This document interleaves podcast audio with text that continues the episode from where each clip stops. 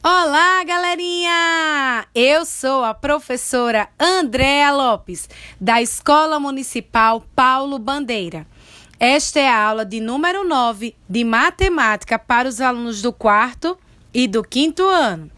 Na aula de número 8, vocês aprenderam com o professor José Correia sobre fração.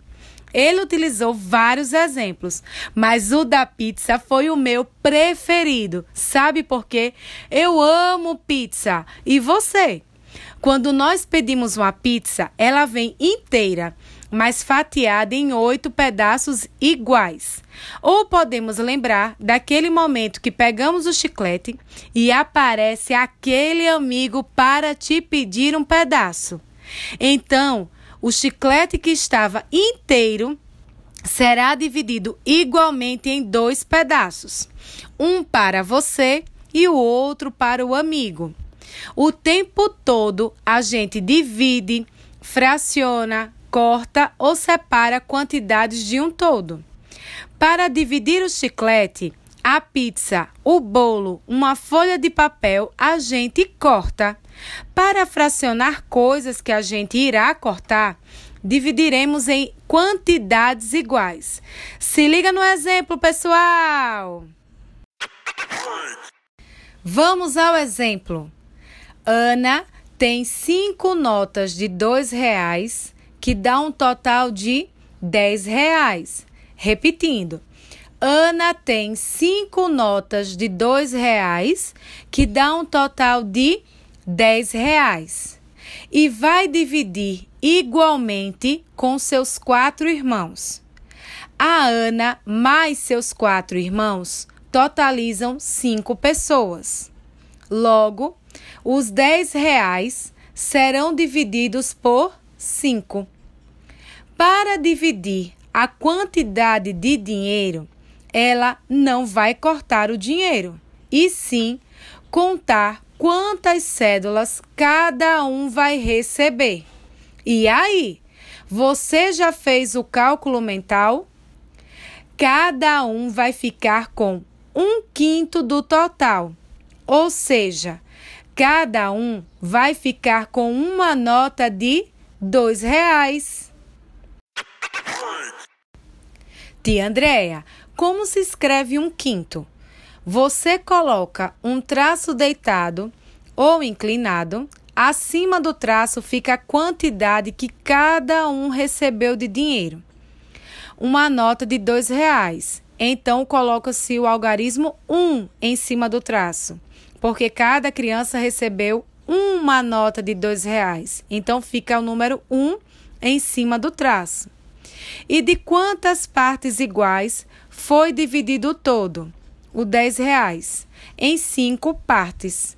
Então, abaixo do traço fica a quantidade em que o todo foi dividido. Cada um recebeu um quinto do total. Lembrando, a Ana mais os quatro irmãos ficam cinco pessoas.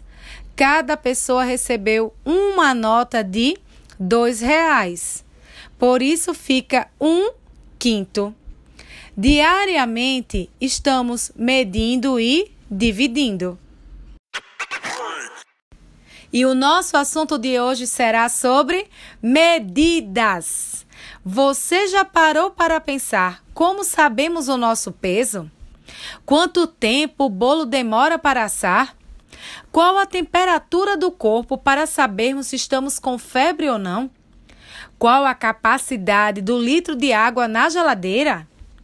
Ou quais os instrumentos que são utilizados para medir a quantidade de farinha?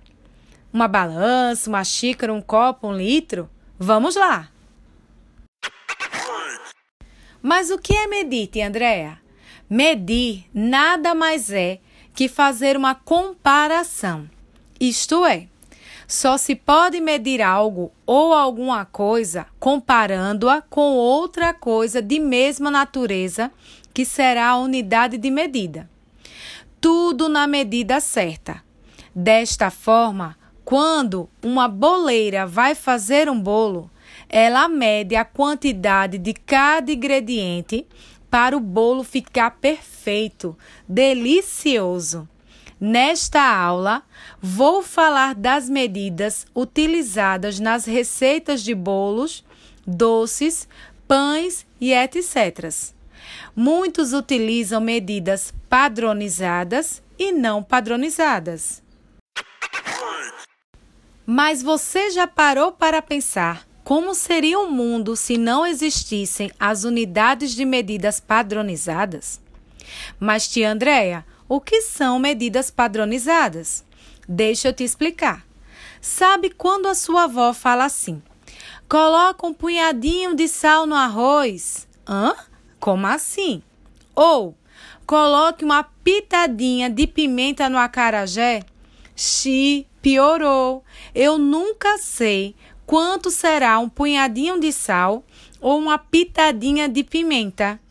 O tamanho das nossas mãos e dedos são diferentes. O meu punhadinho e pitadinha pode ser maior que o seu. E aí, salgou a comida. E o acarajé com muita pimenta, já estou chorando de tanto ardor. É por isso que o homem decidiu padronizar as unidades de medida, por meio das horas e dos minutos para calcular o tempo, da fita métrica ou da trena para calcular os metros, os centímetros, ou quando vamos comprar uma latinha de refrigerante e pensamos. Será uma latinha? Uma garrafa de um litro, de dois litros ou assim por diante grama e quilograma para medir a quantidade de massa dos alimentos e etc. Agora é hora da receita. Vem comigo! As receitas estão cheias de medidas fracionadas. Oxe, tia Andréa, tem fração na receita? Tem sim, pois quando tem na receita, coloque meio litro de leite ou 3 quartos de um copo de requeijão. Isto tudo é fração, parte do todo, parte de um inteiro. E falando em receita, vamos ouvir agora a receita do salgadinho de queijo, que eu amo! E aí, gente, estão com papel e caneta na mão para anotar? Caso você conheça uma receita melhor e mais fácil do que essa, compartilhe com a sua professora para depois ela compartilhar comigo. Receita do salgadinho de queijo ralado. Ingredientes: 3 xícaras de chá de farinha de trigo, 1 terço de xícara de chá de queijo ralado, 6 colheres de margarina, gema para pincelar. Repetindo: 3 xícaras de farinha de trigo, um terço de xícara de chá de queijo ralado, 6 colheres de margarina, gema para pincelar. Nesta receita, utiliza-se medidas não padronizadas. Em uma vasilha, misture bem a farinha com o queijo ralado. Em seguida, acrescente a margarina e misture bem com as mãos até formar uma massa homogênea que desgrude das mãos. Mas ao mesmo tempo deve ser levemente úmida e macia. Se necessário, acrescente mais farinha ou mais margarina, dependendo do caso. Unte uma forma com margarina e nela acrescente bolinhas pequenas feitas com a massa. Em seguida, com um garfo, pressione levemente a bolinha. Por fim, pincele com a gema. Com a ajuda de um adulto, levar ao forno pré-aquecido por aproximadamente 20 a 25 minutos, até que fiquem douradinhos. E é só aproveitar. Agora vou dizer para vocês uma receita com medidas padronizadas. Alguém sabe a receita da felicidade? Vamos lá! 1 quilo de sorriso, 2 quilos de bom humor, 5 ml de abraços, 2 litros de perdão e no final uma pitadinha de amor. Modo de preparo: Adicione tudo isso todos os dias na tua vida. Misture um pouco de amigos, família e tudo que te faz bem.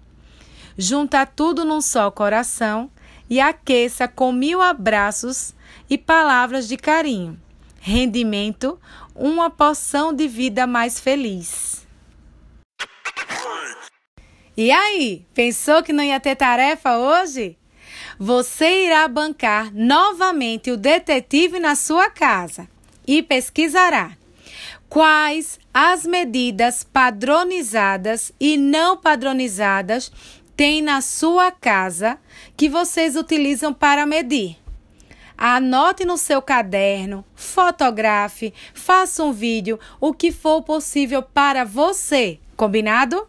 Ah, não esqueça de conversar com a sua professora ou com o seu professor sobre a aula de hoje. Um beijo bem grande no coração de vocês. E lembre-se, isso tudo é só uma fase e vai passar. Um beijo bem grande no coração de vocês. Tchau!